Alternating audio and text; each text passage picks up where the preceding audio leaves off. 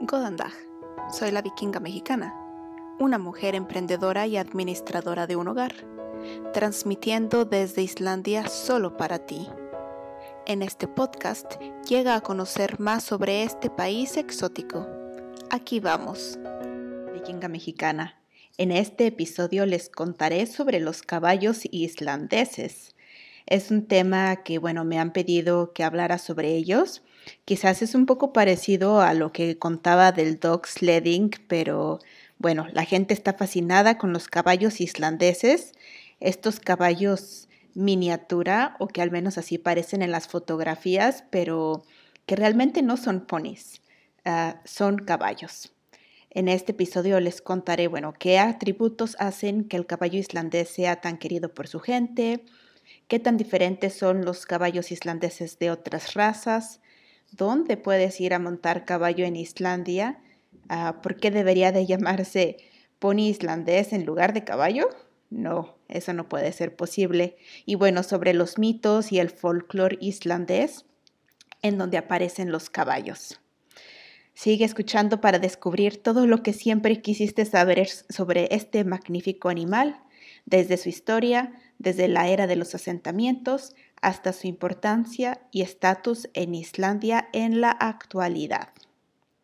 El caballo islandés es tan local de esta tierra volcánica como su gente.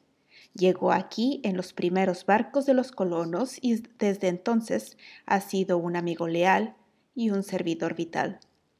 El caballo, por lo tanto, ocupa un lugar muy especial en los corazones y las almas de las personas, y si alguna vez tienes el honor de conocer a un miembro de su especie, comprenderás de inmediato por qué. Notablemente es más curioso, inteligente e independiente que otras razas de caballos. El caballo islandés, por lo tanto, es amado por todos. Cuando estés en Islandia, verás caballos islandeses al lado de la carretera principal en todo el país, quizás excepto en el peor clima, ya que están bien acostumbrados a los inviernos de Islandia. En tales situaciones, si te llegaras a encontrar algún caballo por la carretera, la autopista o ya sea en la ciudad, tengo algunas reglas simples para ti, que son muy importantes. No acaricies a los caballos, ya que pueden morder o patear si se les acaricia y es probable que aprendan un comportamiento desagradable que deshará el costoso entrenamiento de los caballos y luego obstaculizará al jinete. Nunca alimentes a los caballos, ya que siempre tienen mucha comida y cualquier premio adicional solo será peligroso para su salud. Nunca entres en propiedad privada para ver a los caballos islandeses. Casi todos los caballos islandeses se mantienen en terrenos privados y de hecho hay cercas y dice no pasar. Ten en consideración que estas cercas están electrificadas, así que también ahí corres un riesgo.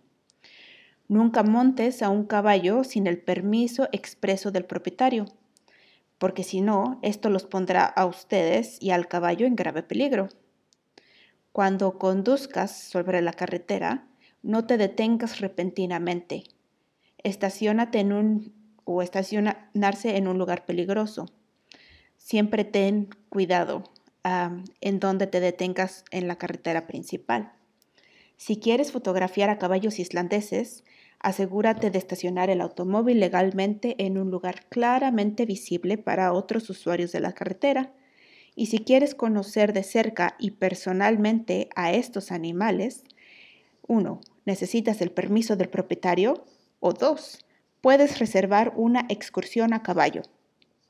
En la descripción de este episodio te dejo el link de en donde puedes reservar un tour a caballo cuando te encuentres en la capital. También puedes encontrar esta información en mi blog. Recuerda que soy lavikingamexicana.com. Los primeros miembros de la raza de estos caballos islandeses llegaron a bordo de los barcos vikingos de los colonos nórdicos en algún momento entre el año 860 y 935 después de Cristo. Aunque las fuentes no están de acuerdo sobre la ascendencia exacta de la raza. Curiosamente, muchas de sus características pueden estar relacionadas con las meras circunstancias de este transporte. Algunas personas afirman que los animales fueron elegidos por su estatura baja pero robusta, lo que los hizo ideales para viajar al extranjero. Cuando llegues a pensar un poco más esto al detalle, es mucho más fácil transportar animales más grandes a través del rugiente océano si se mantienen firmes y ocupan menos espacio en el bote. Bueno, desde entonces, la cría selectiva ha convertido al caballo islandés en lo que es hoy. También ha cambiado y se ha adaptado a su entorno, luciendo estacionalmente un grueso abrigo de invierno que luego se quita en primavera. Posteriormente, el caballo no se deja intimidar por los fuertes vientos y las tormentas de nieve, y es capaz de realizar hazañas como vadear ríos glaciares y cruzar terrenos accidentados. Bueno, a tiempo atrás, en el año 982 después de Cristo, el Parlamento islandés Althingi aprobó leyes que prohibían cualquier importación de otras razas de caballos al país, lo que significa que durante más de mil años la raza se ha mantenido en completo aislamiento dentro de la isla. En consecuencia, es una de las razas de caballos más puras del mundo. Aunque se pueden exportar animales individuales, una vez que se han ido es posible que nunca regresen, pues está prohibido traerlos de regreso. Hace unos 900 años hubo intentos de introducir cepas de este en la sangre islandesa. Pero bueno, este experimento resultó en una degeneración definitiva y estuvo a punto de acabar con la especie. Desde entonces se ha puesto gran cuidado en proteger el ganado y como resultado es excepcionalmente saludable y duradero. El animal promedio puede vivir hasta 40 años y el más viejo, según se informa, alcanza la edad madura de 59 años. La excelencia física del caballo está lejos de ser la única razón por la que los islandeses lo adoran tanto. La personalidad de los caballos islandeses también es ampliamente celebrada, su temperamento energético pero gentil en particular, debido a que estas criaturas nunca han tenido depredadores en su entorno natural, no se asustan fácilmente, lo que las hace muy accesibles y amigables. Pero bueno, ¿cuáles son las características más específicas de los caballos islandeses? ¿Por qué se, se diferencian de otros? Bueno, uno de los atributos más notables del caballo islandés son sus cinco pasos. Otras especies equinas típicamente poseen solo tres pasos, que son los generales, que en inglés sería walk, trot, canter, galop, o en español sería caminar, el trote y el galope. Mientras que el caballo islandés posee dos pasos adicionales, uno que es el tolt y el skate, que también se conoce como ritmo de vuelo. Estos, bueno, son una de las razas llamadas de caballos que se definen con marcha. esto significa que la mayoría de los caballos islandeses tienen estos dos pasos adicionales. Y bueno, es lo que realmente define a estos caballos islandeses de otros. Ah, una definición más detallada sobre el tolt es que es un modo de andar lateral único de cuatro tiempos, por lo que la raza es más conocida. Las patas traseras del caballo deben moverse bien debajo del cuerpo y soportar más peso en la parte trasera, permitiendo que la parte delantera se levante y esté libre y suelta. Tolt es muy suave de montar, ya que no hay suspensión entre zancadas como ocurre en el trote o al galope, y se puede montar muy lentamente hasta una velocidad muy rápida, dependiendo del, del caballo. Bueno, en, mi blog voy a dejarles un video de cómo es este tipo de marcha. Ah, sobre el ritmo de vuelo o skate. Eh, bueno, esta es la quinta marcha la que ofrece un movimiento lateral de dos tiempos con suspensión. Esta forma de andar se conduce muy rápido, incluso se usa para carreteras y solo para distancias cortas, generalmente de 100 a 200 metros. No todos los caballos islandeses pueden caminar, pero aquellos que manejan bien los cinco pasos se consideran los mejores de la raza. Los pasos adicionales son naturales y los potros recién nacidos los muestran con frecuencia desde el principio. La mayoría de los caballos islandeses tienen cinco aires, lo que significa que poseen los cinco pasos, mientras que algunos se consideran de cuatro y carecen del ritmo de vuelo. Existe una variación genética que todas las razas de caballos con marcha tienen en común, que les permite alcanzar altas velocidades en una marcha determinada sin entrar al galope y les da los movimientos laterales suaves. Los caballos islandeses de cinco andares siempre tienen este gen de ambos padres, al igual que algunos de los caballos de cuatro andares. Algunos solo tienen el gen de uno de los padres, lo que los convierte en un cuatro polainas puro, que no ofrece velocidad de vuelo. Ah, bueno, se ha realizado un estudio muy extenso sobre los pasos de los caballos islandeses, pero no nos meteremos a más detalles. Sobre los colores de los caballos.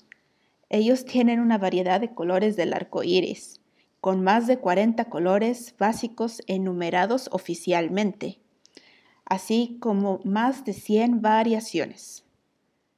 Bueno, los, los, islandeses han creído desde hace mucho tiempo que el color de un caballo puede reflejar su personalidad. Un ejemplo de esto se encuentra en una de las aventuras de los amados hermanos literarios del autor local John Sveinsson, Noni y Mani. Se advierte a los dos jóvenes que hacen travesuras que no tomen prestado el caballo rosa de un granjero cercano ya que se dice que los caballos rosados son obstinados y difíciles de romper. Y bueno, en este cuento, efectivamente, los hermanos pierden el control de su corcel prestado y corren incontrolablemente hacia el desierto. Ah, bueno, además de los colores base de los colores islandeses, ah, se encuentran variaciones como Skeubalt, Dune, Palomino, Grey, Silver, Dape, Splash, Squalebalt y Ruan. Bueno, quizás muchos de estos colores que se fueron ahora a, a My Little Pony. A menudo, bueno, estos colores también se pueden combinar para que el mismo caballo pueda tener un color base negro, pero tener tanto el gen pardo como el gen moteado, plateado, lo que hace que el resultado sea mucho más claro de lo que prescribe el color base. El gris puede parecer encima de todos los colores y bueno, básicamente significa que los caballos se vuelven blancos con la edad. El gen de la mancha plateada está oculto en el color base rojo, por lo que, aunque no se muestra, puede estar presente y ser heredable.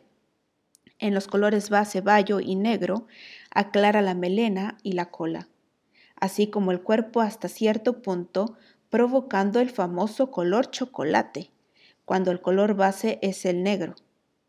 Se ha encontrado un vínculo entre la enfermedad ocular específica y este gen, que a veces causa problemas, especialmente cuando se entra en un estadio homogocito.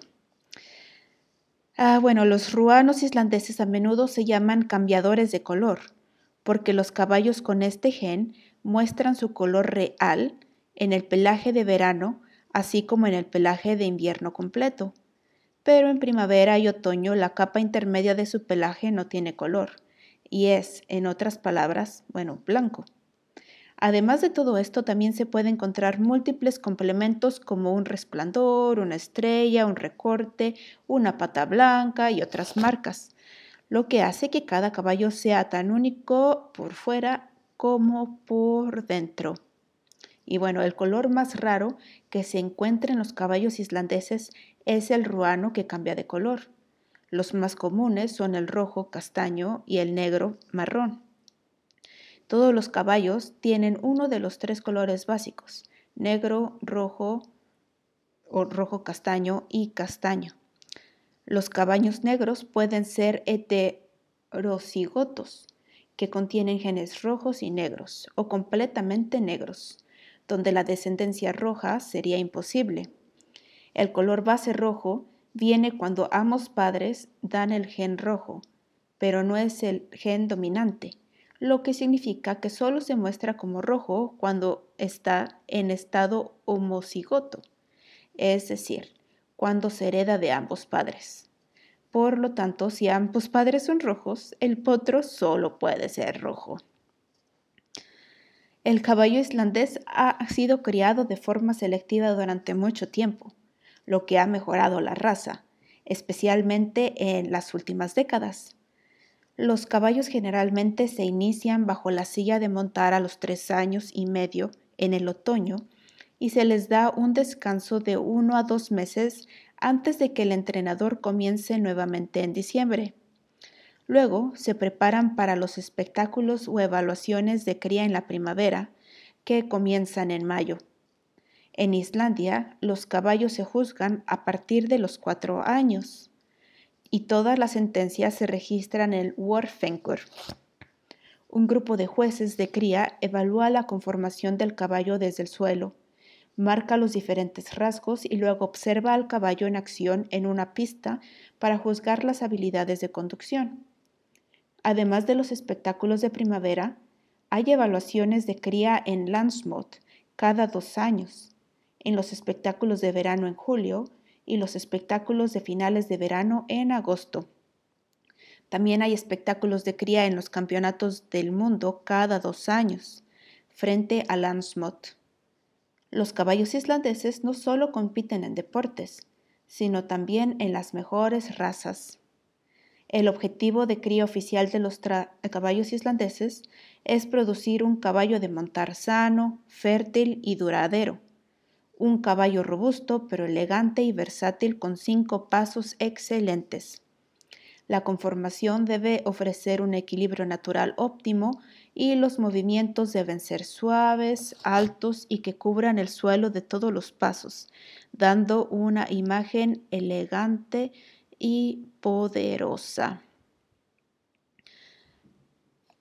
Ah, pero bueno, este, este caballo, que es pequeño, pero no es un pony, ya que el tamaño de los caballos islandeses puede variar considerablemente desde unos 130 centímetros en el punto más alto de la cruz hasta más de 150 centímetros. El tamaño promedio de los caballos que se muestra en la evaluación de reproducción es de poco menos de 140 centímetros hasta la cruz, lo que es considerablemente más alto que hace 30 años. La razón por la que los caballos crecen más altos se debe en parte a una mejor alimentación, pero también a una cría seleccionada. Los lugareños siempre argumentarán en detalle y detalle que este animal islandés tiene la estructura genética, inteligencia y fuerza de un caballo. No puedes discutir con eso, simplemente no lo hagas sobre el caballo islandés y en la mitología y folclore. Bueno, este orgullo nacional que sienten los islandeses por su raza de caballos se remonta a la antigüedad. El caballo se ha celebrado durante mucho tiempo en el folclore nórdico y cuando los colonos importaron el animal, también importaron sus mitos. La literatura, la poesía y el folclore están plagados de ejemplos que reflejan la admiración de la nación por el caballo, que a lo largo de la historia no solo ha sido alabado por ser el servidor más valioso del hombre, sino también su amigo y compañero de confianza. Según Graugaus, el primer libro de leyes de Islandia, Robar el caballo de alguien se castigaba con el destierro y los ladrones de caballos condenados estaban prohibidos. Durante la era vikinga en Islandia, todos los forrajidos podían ser asesinados legalmente a la vista, lo que indica el hecho de que simplemente no se roba el caballo de alguien. Las costumbres funerarias de los vikingos implicaban enterrar a los muertos con sus pertenencias personales con los llamados bienes funerarios que uno podía necesitar en su viaje al otro mundo.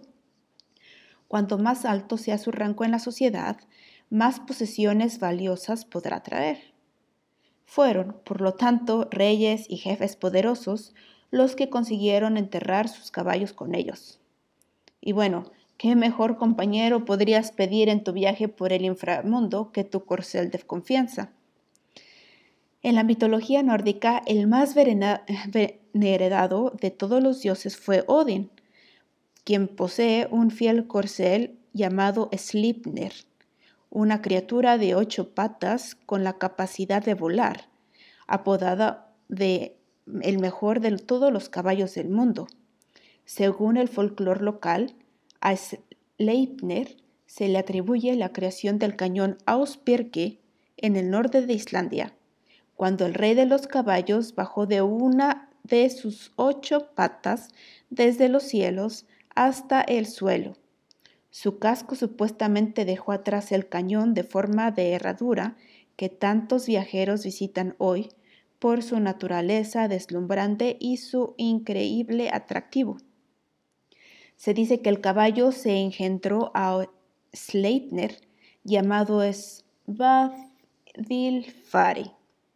Ayudó a un gigante villano a construir el muro de Asgard en una apuesta contra los dioses. Por temor a perder la apuesta, el dios tramposo que cambia de forma, Loki, en forma de yegua, alejó a Svadilfari de su amo, haciendo imposible que la pared estuviera terminada antes del tiempo establecido. El encuentro romántico que siguió resultó en que Loki quedara embarazada, pues estaba en forma de yegua, y poco después el gran dios de la travesura dio a luz al mismísimo Sleipner. Muchos creen que esta historia resume lo esencial que era el caballo para la mano de obra humana y lo indefenso que habría estado la gente sin él.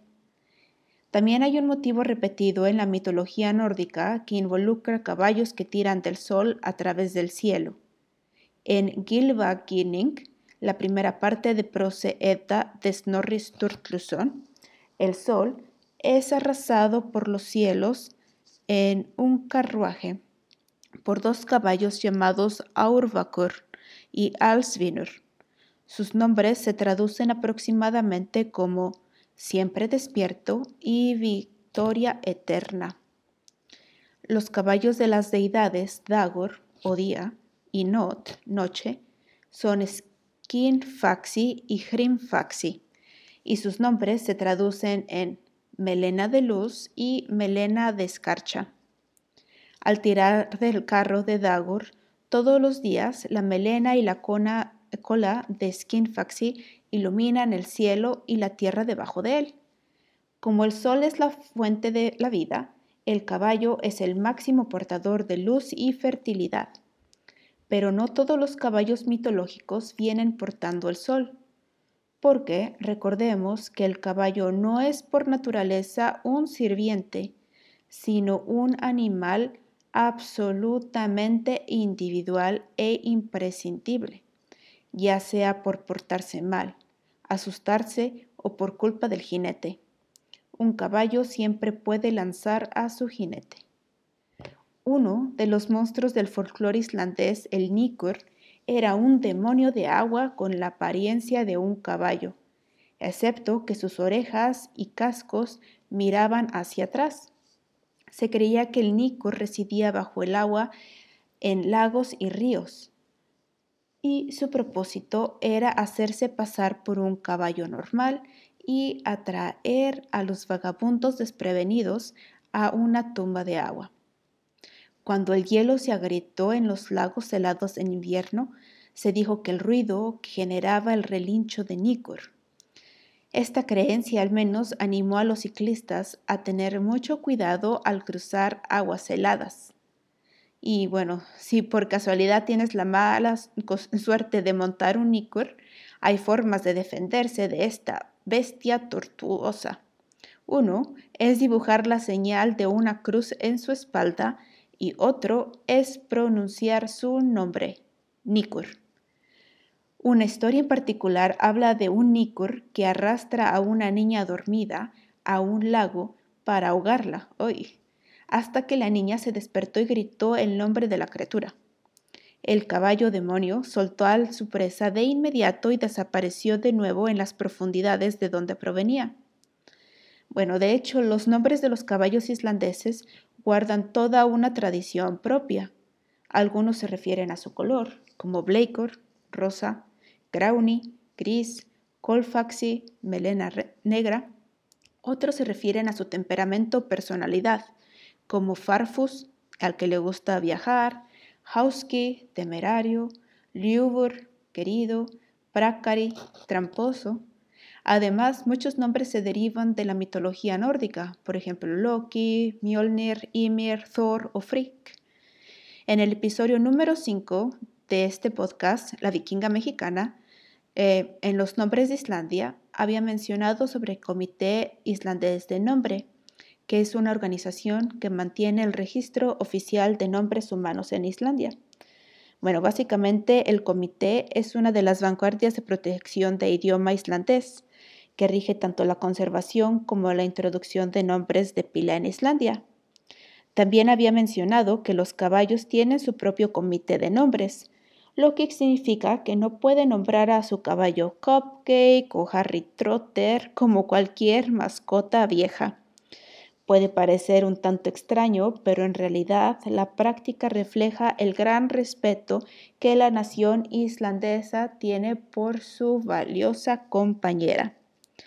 También es una creencia común que nunca debes montar un caballo cuyo nombre no conoces o no entiendes. Entonces, antes de embarcarte en un recorrido a caballo, si deseas montar como un local, recuerda preguntarle a tu guía sobre el nombre de su animal de compañía, así como el significado de dicho nombre. Te recuerdo que en la descripción de este episodio tendrás unos links de donde puedes hacer una reservación para montar en caballo cuando estés en Islandia. Bueno, en el pasado el caballo era absolutamente necesario para la supervivencia del pueblo islandés. Era su mejor y más seguro medio de transporte y a menudo, literalmente, un salvavidas.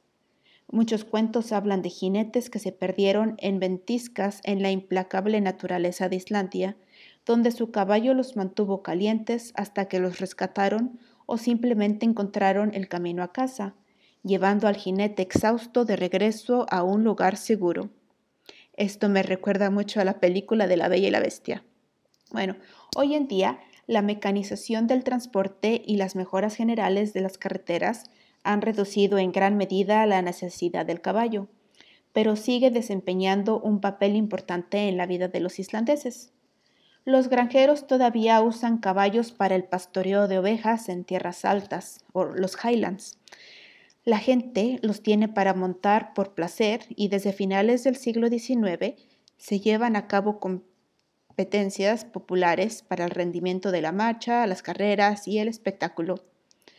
También, bueno, te debo decir que los islandeses sí comen carne de caballo y algunos caballos son, como la mayoría de los animales de granja del mundo, criados únicamente para consumo humano.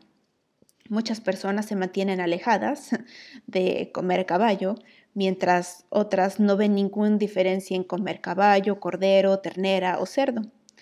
Muchos forasteros se sorprenden al pensar en comer caballo, pero bueno, es de hecho una de las carnes más baratas que tenemos actualmente en Islandia. Ah, después del bautizo de todo el país en el siglo X, comer carne de caballo estaba de hecho prohibido. Las pocas pobres almas que lo hicieron fueron deshonradas y en promedio la gente hubiera preferido pasar hambre antes que arriesgarse a la condenación por comer carne de caballo. En la Islandia actual, el caballo se considera mucho más un amigo y un camarada. Muchos niños islandeses asisten a clases de equitación que se imparten tanto fuera como dentro de los límites de la ciudad y con gran auge del turismo en los últimos años, la demanda de caballos bien educados para montar nunca ha sido tan alta. La experiencia de un viajero no puede estar completa sin haber visto desde un lomo de un caballo la naturaleza islandesa. Montar a caballo da la oportunidad de salir de las carreteras mientras sigue desafiando montañas y vadeando los ríos glaciares. Esto significa poder volar por el paisaje islandés y explorar la tierra de la misma manera que lo hicieron los colonos y sus descendientes lo han hecho desde entonces. Así que recuerda, cuando vengas a Islandia para encontrarte con el caballo islandés, ten en cuenta que habrás encontrado con un animal único y excepcional. Así que trátalos como tales y estoy segura de que te llevará bien. Así que recuerden, si deseas reservar un tour para montar a caballo, checa la descripción de este episodio y también en mi blog. Espero que la información les haya gustado y también dejaré unos videos para que puedan encontrar y puedan ver las cinco marchas de los caballos islandeses. Hasta la próxima.